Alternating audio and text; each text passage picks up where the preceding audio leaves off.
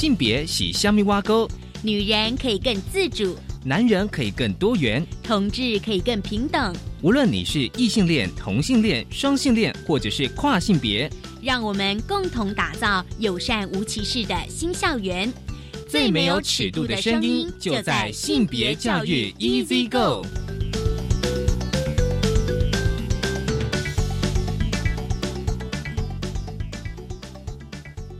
Hello，大家午安，欢迎收听教育电台性别平等 Easy Go，我是温龙。不晓得这礼拜大家过得好吗？最近哦，就是我相信大家经常会在网络上就是搜寻关于一些哦呃性别相关的新闻哦，或者是性别平等教育的新闻。而今天呢，我们想跟大家来分享哦，因为我觉得自从这个呃脸书跟通讯软体运用的非常的发达的时候呢，哦，其实前阵子大家也在分享，比如说假新闻、假讯息。而今天我们想要来分享哦，因为教育部其实在前一阵子在他们的脸书专业呢。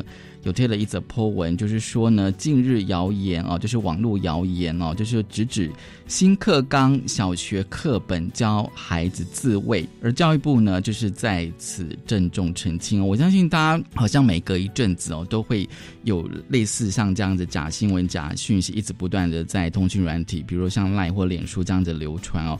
但是呢，现在的新课纲的小一课本呢，并没有要教小朋友自卫哦。我们稍后回来跟大家分享这一则 po 文，而今天的性别慢慢聊，想跟大家分享一本书，书名是《台北家族违章女生》。很高兴我们邀请到这本书的作者李平遥来跟我们分享她的性别书写。我觉得这些书也是非常的重要。稍后回来，我们先进行性别大八卦。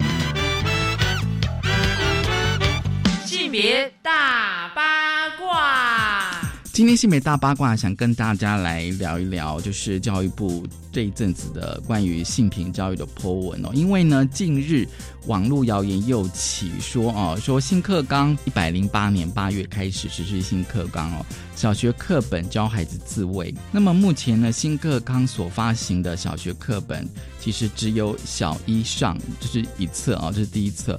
相关内容呢是在教导我们的小朋友呢，初到学校的时候啊，因为是第一学期嘛，要如何交朋友。保持礼貌，并且透过游戏呢引导孩子与他人相处，也教孩子呢如何正确的运动、清洁、保持身体健康。绝对不可能有教孩子自卫这样子相关的内容。其实大家有没有想说啊？就是说这些哦不实或者这些假讯息是怎么样的流传出来？当你看到这样子的讯息的时候呢，第一个哦，你可以先问你自己，就是说你当时的心情是什么？然后第二个，你相信吗？然后再就是说，你如果去查证，可是我觉得最重要的是说，在分享转发之前呢，能够先先思考一下，性别平等教育呢，其实是在教孩子尊重、了解差异，防止歧视、霸凌。而一百零八年的新课纲的教科书呢？其实是经过无数教育专家的编辑、审查、修订而成，而且呢是以最高的标准提供给我们的孩子适龄适性的内容。所以教育部呢希望能希望啊相关的有心人士能够停止抹黑造谣。而且最重要是，请不要抹杀第一线教育工作者的努力，当然指的就是老师们哦。所以呢，就是教育部的意思是说，目前新课纲呢，小学课本目前只有发行小一上哦。那么教孩子呢，就是教有礼貌以及运动健康这样子的一个内容哦，并没有就是要教小朋友自卫。其实如果大家还记得哦，就是说，其实在今年六月的时候呢，教育部其实也是针对，就是说，其实有些团体呢会在公开场。和散播不实的谣言，但是针对我们的教科书性平教育的内容哦，那么这边我让大家哦，就是稍微的再回忆一下，其实性别平等教育法其实是从一九八八年就开始酝酿演绎哦，立法落实到现在已经走过了三十个年头哦。那么呢，我觉得比较重要是说哦，教育部其实在六月哦有一个就是说，因为后来实在太多不实的谣言，好像每天都在澄清，非常累。所以呢，教育部就正式向内政部的警政署新闻举报，这是在今年六月。而当时呢，教育部的声明是说，就是说教育部其实有责任捍卫每一个第一线教育工作者的努力以及尊严，并且呢，慎重澄清我们的教育现场并没有就是像那些啊散布谣言者所说的不当的性别平等教育的内容。其实大家可以去查现在现行的教科书内容哦。其实说真的，我。我问过这么多的中小学老师哦，他们说其实教科书内容已经算相当的怎么讲？呃，应该说是非常持平了哦。那当然讲的更直白点说，其实还是相当的保守，绝对没有像有些团体说啊教什么多皮啊自卫之类的。那么在教育工作者的立场呢，教育部说呢，教育部其实有责任哦，导正视听，性别平等教育不应该沦为。政治的操作手段，进而散布谣言，影响社会秩序。而教育部主张的性别平等教育呢，目的是在教会孩子能够了解哦，尊重差异哦，防止霸凌歧视。而教科书呢，其实都经过无数次教育专家严谨的。编辑审查，让孩子在每个不同的阶段接受适合他们的教育，保护自己，不会因为自己的样子，或者是不因为自己的性别特质而遭受到歧视霸凌，打造每一个孩子。都能快乐学习的友善校园，所以呢，很多谣言都说啊，比如说教科书都在教保险套自卫啊，多批性行为啊，比如说会变成同性恋人受教，但是啊，其实呢，有些民间团体他们列举的这些这些不当内容呢，其实在一百零六年八月一号呢，其实都已经全面修订，而性平教材目的其实一直不断的重复，一直不断重复，就是防止歧视霸凌，尊重认识差异。好，这是今天开始跟大家分享的性别大八卦，稍回来性别慢慢聊。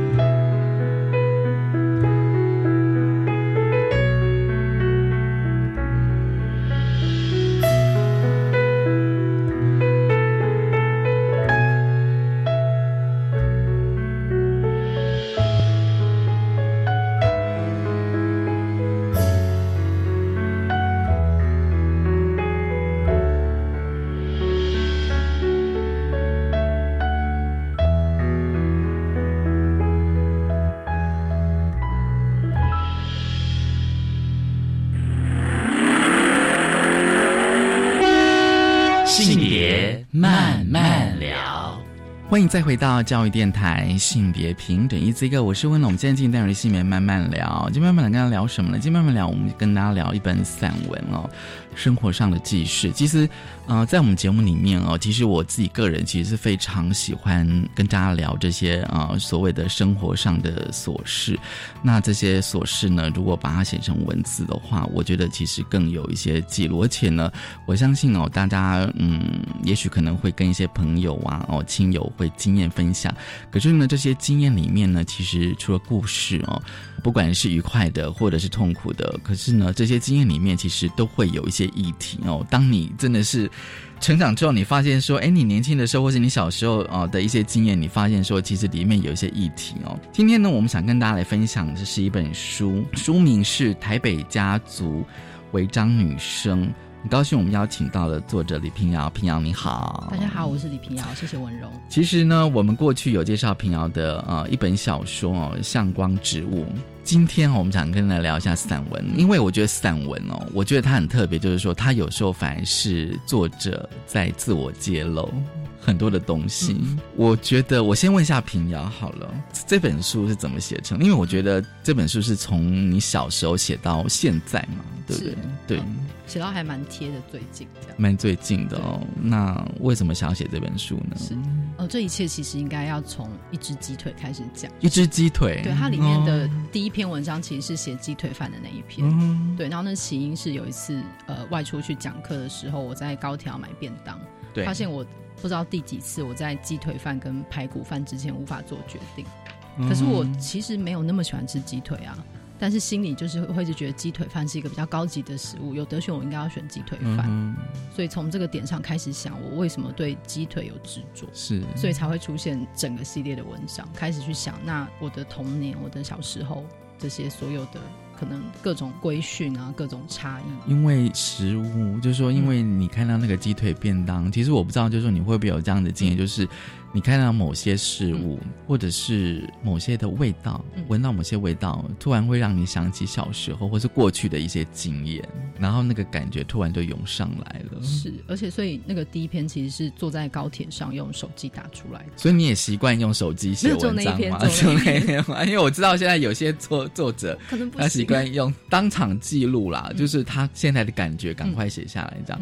所以那个鸡腿哦，因为你既然聊到鸡腿，其实你这本。本书里面有一篇文章哦，其实大家可以去回想说这个食物为什么会跟性别有关哦。我觉得你有一句话让我觉得想了蛮多，就食物它是有慰藉的。嗯嗯，你知道吗？我觉得非常有趣哦。我觉得可以聊，就是说。这本书哦，就我不知道你自己有没有去观察你的读者，就说呃，男生读跟女生读的反应有什么不一样这样子哦。那我今天也会用一个读者的角色来跟你对话，是因为我自己有时候看那个鸡腿，有时候我会去回想小时候那个吃饭的一些状况哦，就是说在你的记忆里面，你觉得就是说那个便当，你会去看那个兄弟姐妹的便当嘛，对不对？然后你发现说，哎，好像啊是弟弟吗？是？我们是我们那时候是一个住在套亭处的一个大家。家族，所以是阿妈帮大家带便当，然后我们有就是好很多个表兄弟姐妹，对，然后是表弟的便当永远是最丰盛的，就是大家都是一般的鸡胸肉或者一般的小块肉的时候，你只要看有一只鸡腿，就会说表弟的便当。你确定那就是表弟的便当？对对，因为大家盒子不太一样哦，连盒子也都不太一样，就是鸡腿便当会稍微大一点，它整个会很厚哦，哦会很厚，加深加厚，就是你那时候感觉是什么？我那时候有点，因为那时候还小，然后所以会对于为什么长这样的菜色有点疑惑。嗯，可是其实你只要跟日常生活一些东西做对照的时候，就是会很明确。对对，就是有的人是好像有特权的。对，就是后来就会听到其他大人讲，就意识到哦，我我表弟其实就是金孙啊。嗯嗯，对，所以好，他好像理所当然会有这些待遇。嗯，对。那你当时会要求吗？说我也要吃鸡腿？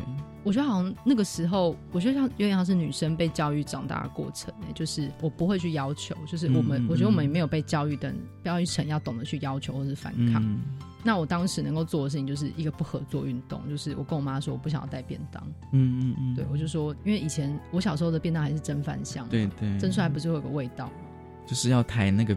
便当的时候，对，就是那种很奇怪，就是很多味道都混杂这样子，就是会有别人的菜色。对对。然后那时候是跟我妈说，就是我很怕那个味道。嗯哼。对我说，可不可以自己用钱去买订学校便当或者买面包都好。嗯哼。有阵子是这样子，可是后来又觉得好像花太多钱了，所以我好像蛮小，就是自己会在家里炒蛋，炒拌一个蛋。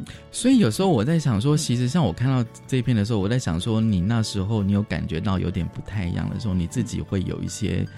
解套的方式，嗯嗯，对我在想说，你自己还未尝去炒饭呢？对，可能是一种有点委屈的心情吧。当时可能没有那么明确的觉得，现在回想起来，应该是小时候受了委屈，但是因为没有没有资源去反抗，嗯，对，所以就自己选，而且我还不够高，我还记得我还搬了一个板凳，站在瓦斯炉前面自己炒饭。嗯，你觉得你那个是也是一种反抗吗？对，就是我觉得那个表现出来态度是。不是说哎我想吃鸡腿饭吃不到，而是我不想吃。嗯哼，对我只想吃自己要做的东西。那你现在就是说你在搭高铁去买鸡腿便当的那种感觉，是说你就是觉得是一种补偿，还是反正我现在有可以自己选择，我就是要选择鸡腿这样。对，可是有这个选择，可以选任何你想吃的的下一步，其实去想说，那你真正想吃的是什么？你其实我看你那一篇的时候，我觉得食物哦，的确是一个，因为我以前真的，我觉得真的是男生跟女生的经验的差异真的是这样，就是说我会想到说，看你那一篇之后，我会想到说，的确有女性朋友，她说她现在已经有经济能力了，她就觉得说她小时候欠缺什么，她就好好现在想要来补偿她自己，比如说，也许就像呢，我小时候真的是。没有吃到鸡腿，然后我现在就是要狂吃 这样子，把它补回来 这样子，吃一阵子也够了。可是我觉得那个意义真的是觉得说，好像你知道长辈对待哦，就是你们几个表兄弟姐妹是有差别的，嗯嗯，对，嗯，而且很其实蛮明显的，因为哦蛮明显的，因为我们刚好这一辈几个年纪没有差那么多，嗯对，所以就像。呃，红包的厚度，嗯，对，就是可能表弟拿了红包厚度，你从肉眼，你觉得你用视觉都可以看得出来，对，你从肉眼就会看得出来。可是不一定啊，搞不好他说一百一百的，但是你的是一千呐，不可能。对，就是即使是这样，你都会知道有一些日常的差别。嗯哼，对，就是或者是好东西会留给谁？可是你会去问长辈吗？你因为我觉得大家族这件事情其实是很人多嘴杂的。嗯哼，嗯，就说你觉得你你就算是当下你真的有点不太对，可是你你也没办法去问这样子。对，就是你你其实可能会在别的地方听到别的人讲，嗯哼，对你不用主动去问。其实你这本书的第一篇哦，让我觉得是一个呃很好的一个开场，就是不一样的，请举手这样子哦。那你当然写说，因为你是单亲嘛，哦，那后面会写到就是你爸妈的婚姻哦，但是我觉得这个。不一样，可以呃，可以衍生非常多的不一样的样态哦。那但一个是除了单亲家庭的形式，还有就是性别哦，性别特质哦。因为我觉得你这本书。一直不断在强调你是怎么样一个怎么样的一个一个女生，你怎么去追求你自己的认同？嗯，我觉得台湾人好像一直非常害怕不一样这件事。然后我是一九八四年的嘛，嗯哼，然后小时候我记得班上的单亲家庭的同学很少，然后可能要到高上高中到台北市就学的时候，发现其实这是一个。嗯，渐渐变成一个常态，常态可能现在也也也是一个更常态的事情。因为大家大家都离婚。对，我里面有写一句话，就是我到高中后来才意识到，我觉得离婚是文明的象征。嗯哼，嗯，就是如果其实没有感情，或是也没有在经营的话，还不如放手，不要这边纠就好聚好散这样子。是，就是。与其维持一个家庭的表象，还不如就是大家各自过得快乐。所以意思是说，你会观察到，就是说你的同其他同学的家庭，嗯，也有很多是来自单亲的。高中的时候，高中的时候，对，因为我记得好像那时候做一个问卷调查，所以你会大概看到大家家庭状况。可是小学那时候就是一个比较比较粗暴的嘛，就是小学呃散文里写的那样的，老师会一直叫大家举手，嗯嗯嗯，就单亲家庭的举手，然后家里怎么样怎么样的举手。所以可是那个举手。只是要他知道谁是单亲而已，还是说可能他同时会调查很多东西啊，对啊，例如说，呃，爸爸会常常不在家的啊，然后呃，没有人帮你做功课的啊，回家有没有饭吃啊？我觉得那是出于一个好心，嗯嗯。可是其实你会从这些离散的问题里面去感觉到每个人的家庭状态，跟老师对大家也会有一些些差别待遇啊。嗯嗯，而且这样子是在一个课堂上的话，可能就是其他同学他会知道，他会知道你的状况这样子哦。而且我觉得在小学，你好像也很难当下去跟同学解释说我为什么是单亲家庭这样子。对，我觉得小学这个名词太大了。嗯嗯。对，然后那这件事情的反应就是我一个蛮要好的同学，后来就不跟我一起玩了。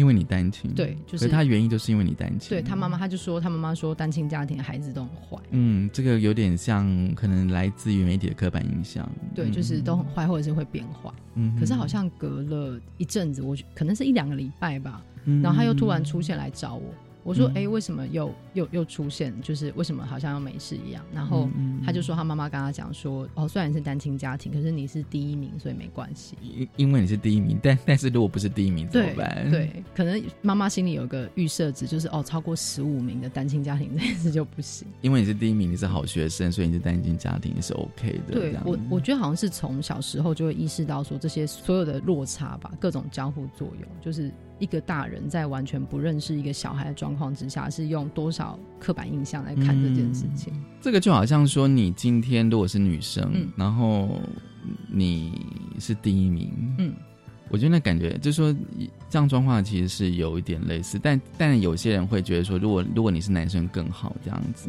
就说就说你有一个让大家觉得说你好像有一个有一个缺点，但是因为你有另外一个很大的优点哦，然后就是让你显得。更突出这样子，然后你会去掩盖你原来的缺点，这样子好像都会要有一个怎么讲，不能够因为我是单亲家庭，然后我们就可以还是可以继续维持朋友的状态嘛？这样好像必须要我必须要有一个一定的能力受到认可，这样子。对，就好像这是一个很扣分的事，然后需要补偿回来。嗯哼，对，就是哦，所以他们觉得单亲家庭跟一般家庭不一样。可是你看现在社会状况这么多，也会有隔代教养的家庭，也会有看似。父母都在名字上，可是都在外地工作，还有重组家庭，是是，对，就是什么都有啊，对对。可是我们都用这种标签在想事情。其实这个的话，我们过去当然会提到我们的教科书怎样去描写那个样态哦。那为什么我说呃第第一篇不一样作为开创，等于就是已经把这本书的主轴拉出来哦？因为其实平遥在这本书里面有提到非常多生活细节哦。然后呢，你有提到那个跳沙发的那一篇哦，因为我会觉得那个其实会让我回想到说，在小时候其实都喜欢有那个跳跃的动作。嗯，那有些我知道有些朋友会去跳弹簧床了这样子，然后你们是跳沙发。对。但是发现说，哦，就是哦，那个呃，家里的男生跟女生被制约的方式其实是不一样的。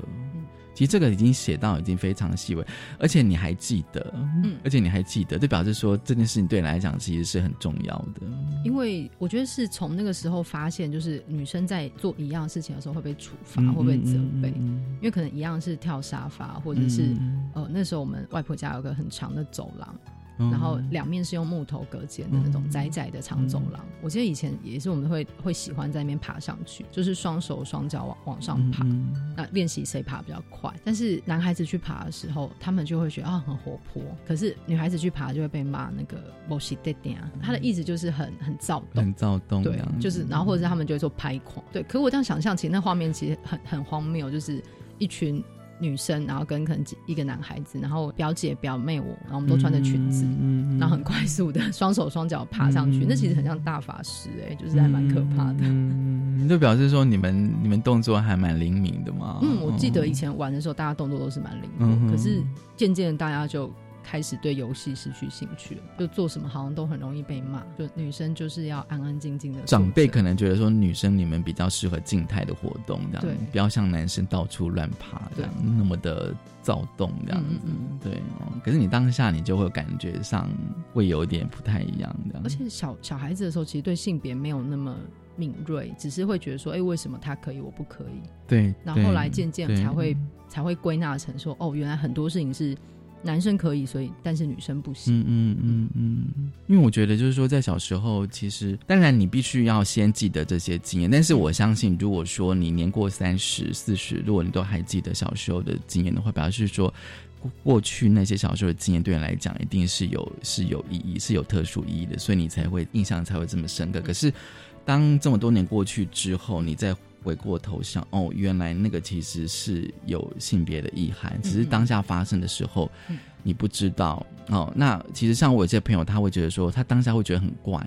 可是他怪在哪里，他又说不出来。对，那当然就是说，也许十年、二十年之后，你的人生的经验更丰富之后，你才知道那个是什么意思。那可能当时啊，长辈们他们可能也不知道啊，他们可能就是照以前的我们所谓的性别脚本，是就会直接做一个反射动作。对，我觉得有点像是记得这些奇怪单一事件的时候，你其实没有意识到那是什么，可是可能年过一个，可能年过三十到一个年纪。你忽然意识到那些单一事件都可以被连起来，嗯，就是它的背后都是这个最最大的一个性别的框架，嗯，对，才会开始去想说，那这件事情为什么会这样发生？那现在还在继续发生吗？好，我们先休息一下，稍后回来。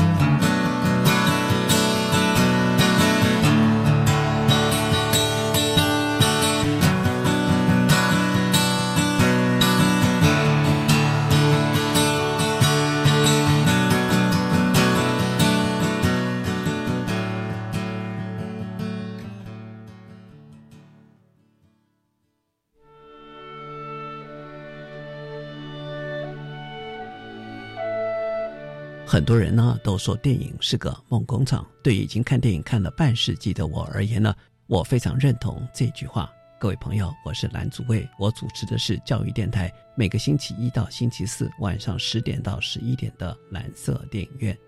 我会在这个节目中呢，跟大家分享了来自全世界的好看的电影，当然呢，也不会忘记呢，跟你推荐来自这些电影中的动听的电影音乐。因为呢，我相信呢，电影可以使得我们的人生变得更加的多彩多姿。而在这些电影音乐的加持底下，我们的梦想呢，就好像装上了翅膀，可以飞到天际上去。非常欢迎你呢，在每个星期一到星期四的晚上十点，我们一起进入到电影的梦想世界之中吧。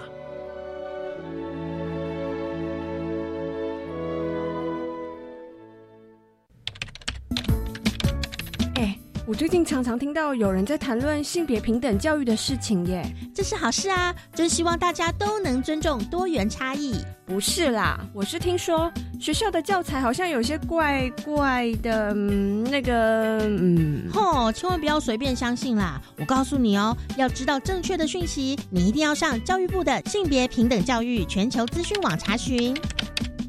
以上广告由教育部提供。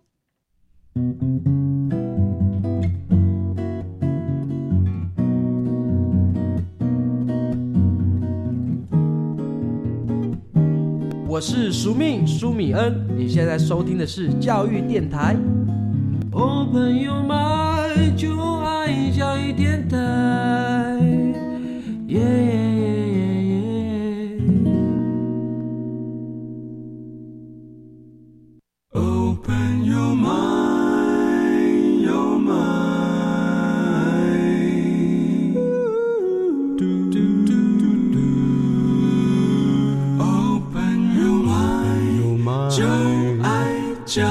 电台，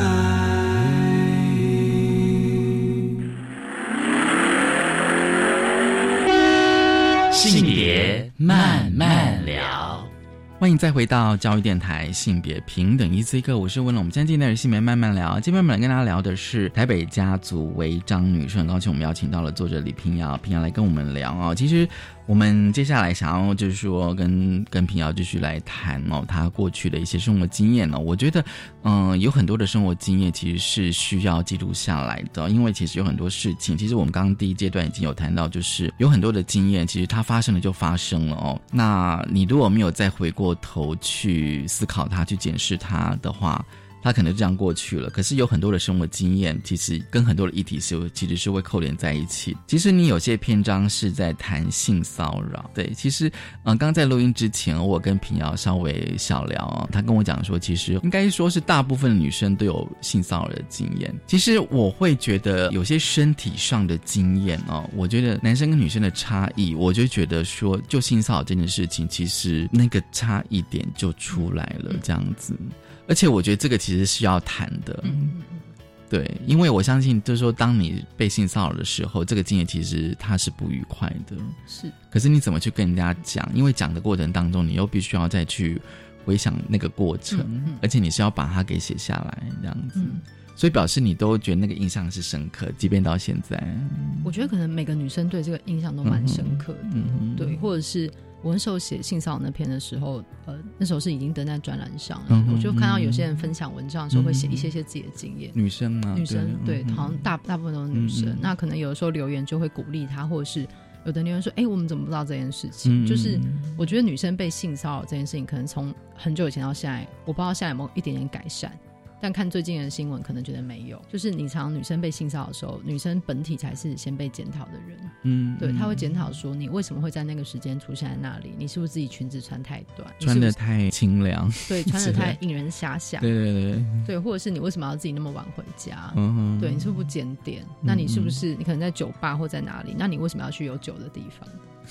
就是你会检讨所有周边的东西，所以就算是你今天成年，你也不能喝酒这样子。或者是哎、或者是会觉得说你自己要喝醉的。哦，好，嗯嗯 对，所以我觉得女生就是她本身是一个很巨大的检讨点，以至于这些明明是在这些性骚扰事件嗯受害人的时候，他们其实不太敢说出来，嗯因为一定会有很多不好的印象一直叠加。嗯，对，就是你如果说出来之后，你不太确定别人会怎么用语言来伤害你。嗯嗯，对，所以他宁愿把这个经验收起来。嗯嗯，我觉得这是最开始的破口。我可以问一个问题，就是说女生之间会去分享，就是说那种类似像那种闺蜜，嗯，会去分享这样的经验吗？我我们以前在女校的时候是有的耶，会就是因为以前那个我们女校外面有个非常著名的常驻的铺路狂嘛，嗯，对，所以 好，所以大家会分享说，哎、遇到他的时候怎么样？嗯对，那可能书里有写到一点点，就例如说高一的学生，你人生第一次看到有个男子直直向你走来，把外套敞开，嗯然后底下什么都没有，他们会尖叫，会惊慌失措。嗯哼，可是那个是铺路狂最想要看到的场面。嗯哼，于是学姐或是其他人就会教他说：“那你不可以再这样。”嗯所以你之后你可能身上高二，你就变得比较冷静，嗯你就会快步走过，不看他，你让这个人让这铺路狂经验是挫败的。那到了高三，就学会言语反击他，嗯嗯对，就讲一些话羞辱他，这样。嗯，对，我觉得大家会讨论这件事，会有一些策略，就是、嗯就是你们自己会有会有一些应对的策略这样子。而且其实可以讨论这些策略，其实就代表了你在一个比较有力量的位置，嗯你不是那个只能站在那边被骚扰的人。嗯，对我觉得那个那个力量的反差是有的。然后你借由这个讨论，你也会觉得说这件事并不是我错啊。对对，嗯，我觉得这件事还蛮重要的。而且你你会不会觉得那个是需要练习的？会，就像那个防灾演习一样，我们需要练习这样。大家会傻眼。我其实也听过，就是因为我们女生们其实会一直被教导，遇到骚扰、遇到变态要怎么做。嗯可是其实男生不知道、哎，因为我们从来没有或者说我今天如果被了性骚扰，嗯其实男生也有可能被性骚扰，但是是啊，但是我觉得多数男生是不会被教导这种事情。对对对我有听过，就是男生朋友在职场被被性骚扰，被女性会很喜欢碰触他的身体，他不知道该怎么办。那他刚刚男生朋友说的时候，男生朋友还会亏他说：“你这个不是很愉快吗？”赚到啦，对对对赚到啦，这样子，你完全可以想象他会被怎么说。那更惨的是，也不是说更惨，就是呃，会造成更大的反差是。好，那如果今天男生是被另外一个男生性骚扰，嗯他可能会觉得更说不出口。嗯嗯嗯，对，因为你说出口，你还是会被别人亏啊。对对，所以这些遭受到状况的人，好像就找不到可以说话的、说出来的方式，嗯嗯他们反而会保持沉默。嗯嗯对，沉默才会助长下一次的可能更进阶的犯罪啊。嗯，对，我觉得不管男生女生，其实都要试着讨论看看。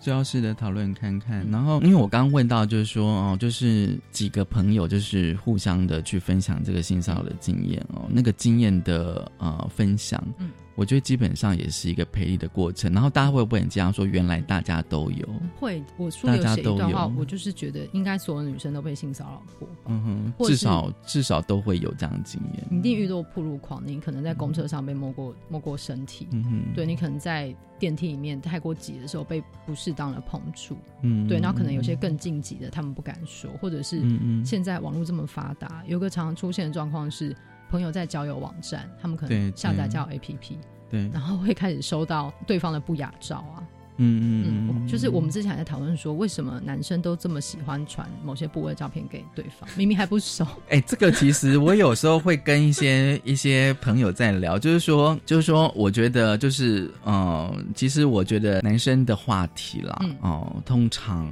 呃，有时候会某某些部分是跟性是有关的，但是这个性其实是并不是讨论自己的性、自己的身体，而是讨论其他女性的，就是就异性恋的的男生来讲，就是。会去讨论其他女生的身体或性，嗯，然后比较不会谈到自己这样子，对。那有时候这种这种，比如说你刚刚讲那些不雅照，其实我觉得有某种状况，我不知道说是真的想要跟女生交往，还是说是要去挑衅呢，还是说是什么样的情境这样子？对，不知道自己觉得这是一个有吸引力的，而且是不是他的？对，你也不知道啊。如果不是他的，等于他在手机里存很多别人的。他可以在网络上自己去下载截图很多，对，也不知道他也许可能只是想要去，我不知道哎，就是说这种其实是可以在值得去讨论了。但是我相信收到那样子的图像的女生一定是很不愉快的，对，或者是会讲一些非常羞辱人的言语，嗯，对。那我觉得现在大家可能比较愿意拿出来讲，你就会朋友就会讲这件事，然后大家就开始帮他集思广益啊，怎么反击他？嗯，对，我觉得这也是一个方式，嗯，就他讲了这么羞。收录你的话，或是他传的照片的时候，你要怎么反制？嗯嗯嗯。我有朋友就是找他的男生朋友，会传他照片给他。哦，好，就对，就被对方封锁，被他封锁。好。我觉得大家彼此都在互相的反制这样子哦。可是我在想说，重新造这个的话哦，因为你的书里面有个就是比较像是身体上规训哦。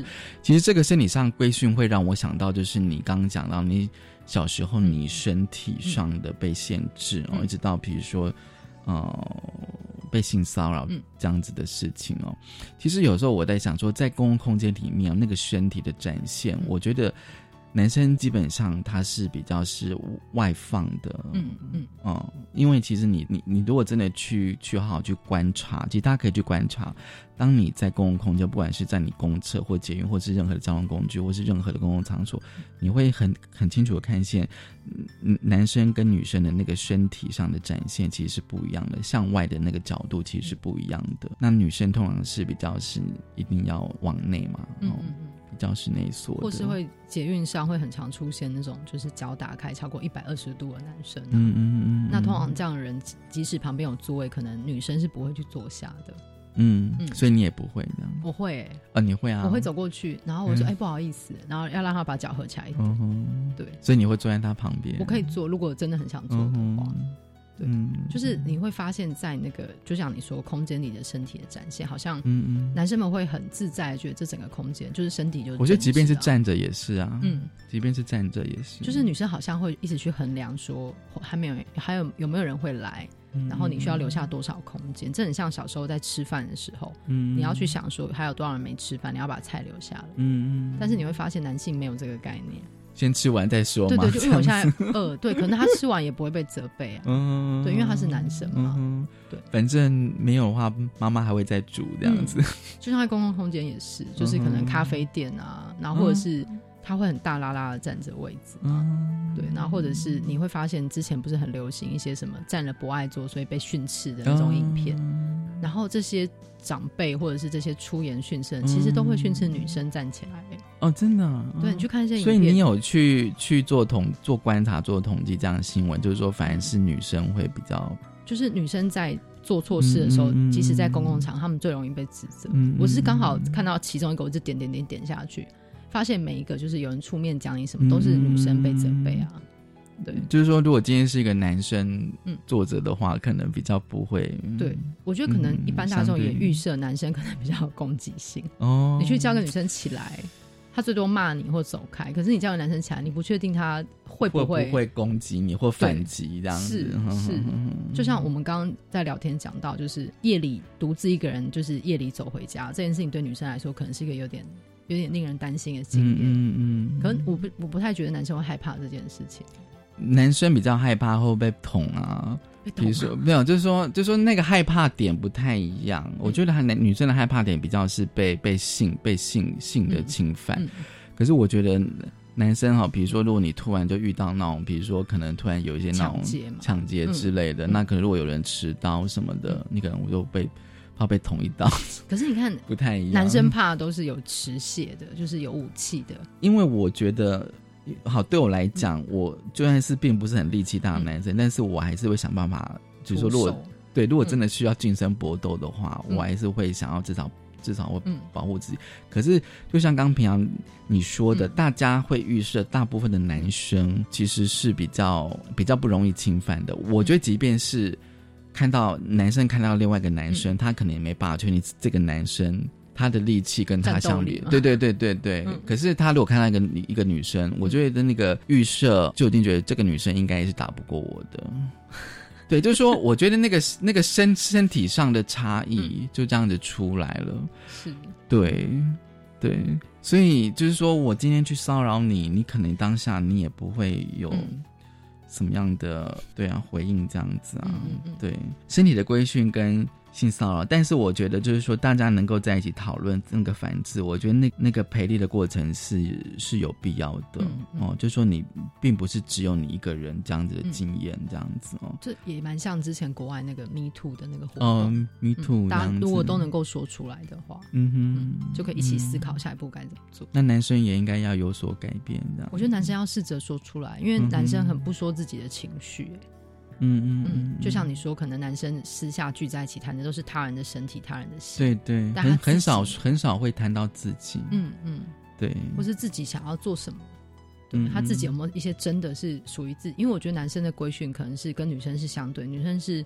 几岁之前要赶快结婚，男生可能是你要有多少年收入，成就嘛，对，你要有成就，嗯你如果做不到这些，你就是卤蛇，嗯哼。就是这是两集的事情。这我突然觉得，我突然觉得你应该下一本你有想要写写男生吗？这样好那，男生要试着自己说说看。好。那我觉得你这本书还有另外一个重点，就是你出柜这个议嗯题啊哦。我觉得这个出柜这个议题，我觉得你那一篇写的还蛮感性的。谢谢。就说那个文字上啦，就是说，因为其实我，因为其实我之前也有一些朋友，就是在写出柜的时候，但有有些会比较激烈啊、或者说那个情绪反应真的是大到可能双方都没办法去掌控。对，嗯可是感觉上你跟你妈出轨的时候，那种好像在进行某种的交流，也许这个交流你觉得当下是无效的，嗯，但是我觉得有些事情是需要时间的。就说爸妈他可能没办法这么的快，嗯嗯，然后他们也是需要时间一点点去改变。是我觉得可能像是呃，在做自己在做性向认同的时候，其实也不是一瞬间发现说啊，我真的是，嗯你也是经历了很多事情去慢慢觉得说，你说那个个追寻的过程，对自我，你自己在自我追寻，也不是一瞬间就觉得好，嗯就是哦，原来我是同性恋，原来我不是异性恋或什么的，所以我觉得可能对于长辈来说，他们要一夕之间接受这件事情，会跟你自我认同一样，它是需要一段路的。但是我觉得爸妈应该会观察、哎，我觉得他们知道，但是我觉得可能台湾长辈就这样，他们他不知道如何开口跟你说，对嗯根本不可能台湾长辈主动开口跟你说吧，他们最多只会逆反的问你说啊，怎么不交男朋友？OK 好，嗯。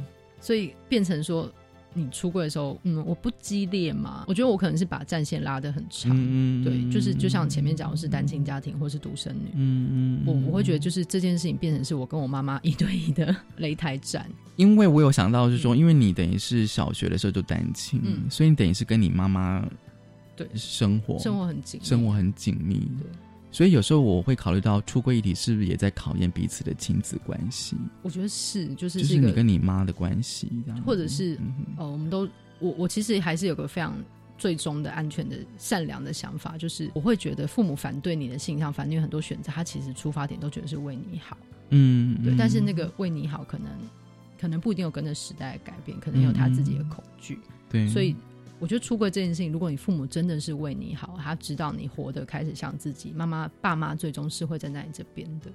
但如果不是，如果你在某个测试点发现不是的话，我我其实会都会建议要逃走，因为这个沟通是 你觉得就是离家吗？离家啊，你要经济独立啊，你要离开家，嗯你要判断这个战战争是无效的，嗯，嗯对，所以他可能要变成另。外一种，就是两国之间的和平协议。OK，我就要判断你的，因为因为你等于是小时候跟你你妈就是生、嗯、共同生活了很久这样子，对。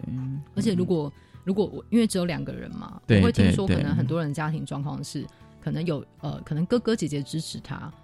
然后，或者是妈妈支持他，但爸爸不能接受。对对，如果变成那个状况，你其实你在你的家庭里面是有一个占有的，嗯嗯嗯，是有别人会帮你讲话，你有斡旋空间。嗯、可是因为我的状况就是我跟我妈，所以你两个擂台赛一对一这样，嗯，你太激烈，把一方 KO 了，这件事就完了。对，我觉得好像一直很努力在找这个，但是我发现你也呃会找一些情境，嗯，来跟爸妈谈，对。我有朋友讲说，你要跟爸妈谈这些事情的时候，嗯，他们觉得那个时间，就是那个空间、时间、情境都必须要先想好，是最好的状态去谈。我那时候有一个常常会，就是有时候你会知道那时候不能谈，但是我有时候会戳他一下。嗯我觉得有个方式是，例如说里面可能会提到我妈觉得这件事不正常，对对，一开始你当然会觉得很伤心，但是后来会发现妈妈是担心你被欺负，嗯嗯、所以我那时候试着营造给妈妈一个世界上很多同性恋的环境。然后我妈那时候非常喜欢看《康熙来了》，对，然后只要每次看我就提醒他说：“哎、欸，你知道蔡康永是 gay 吗？”嗯，我妈就。他们应该都知道吧？他知道，但是啊、你如果要很明指的告诉他，他一个他喜欢的主持人是 gay 的话，他还是会有点点。但是他还是看呢、啊，他还是看，他还是看，对啊，对，或者他们在讲一些议题的时候，对对对。对，然后我就会戳我妈一下，嗯哼，嗯对，让他知道，你看他每天打开电视，很喜欢看节目，所以所以你会跟跟妈妈一起看电视，会会会，媒体试读这样子，嗯，会的，会跟他一起看这样子，对，看蛮多，就是各种偶像剧，所以让让他慢慢的就是你从这些生活上的他可以接受的素材，嗯。去慢慢的去点它，这样对。我记得有一阵子也是公式有重播镊子嘛，可是那个对我们来说就太刺激了。哎、欸，其实有时候我觉得公式的东西，我觉得好像对爸妈来讲，我不知道，我觉得他们会不会觉得很难？嗯、就是说那个是不是他们可以理解事情的方式？嗯、就是说他们有时候会不会觉得这个对他们来讲太遥远？其实有时候我会这样想、欸，哎，我觉得有的时候是那个。议题太重的时候，他们一时会无法消。太直接了，对对对，嗯、对，或他没有心理准备，就开场就看到这个，嗯，就他还没有完全接受世界上有这同性恋存在的时候，嗯、他就看到很很很强烈的展演。所以他们比较适合像乡土剧那种，要演个几百集，对，慢慢的铺陈这样、嗯，然后可能里面出现一个角色，哎，原来他是同性恋，然后又不是负面的。像之前也有那种乡土剧是女有女同志嘛，对,对，然后我也很惊讶，就是说好像、嗯、好像还蛮 受欢迎的，这样。而且那个设定很厉害耶，他是呃老婆发现先生有外遇。然后去接近小三，然后最后老婆跟外遇对象对发现他们两个是真爱。对，我觉得那是一个非常正向的例子，充满了爆点。嗯、而且你看，也是他追寻啊，两个都以为他们他们是在抢一个男人，结果不是。嗯嗯嗯对他们发现跟对方对方这个女性交往，自己会快乐。嗯，对这件事还是重要，所以那些世俗礼教其实不重要。不重要吗？对。好，我们先休息一下。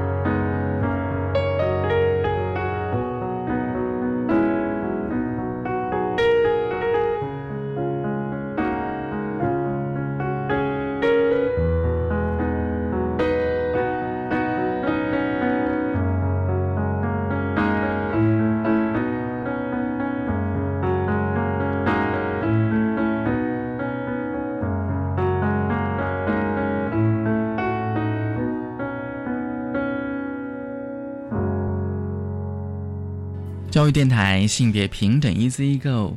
好，台北家族违章女生哦，我想问一下平遥这个书名哦，因为我觉得这个书名太多想象了。台北家族我可以理解，对，因为毕竟你是住在台北嘛，哦，写你家庭家族的事情哦。那违章女生。呃，就是在台北的大家族里面嘛，然后刚刚有说我们是一个套厅组，那违章女生是某个年纪，我开始意识到女生很很像这栋建筑物里的违章，就是那个顶楼铁皮加盖，嗯，或是我这样意思是它好像属于这个建筑物的一部分，但是时间到了要拆除也是可以的。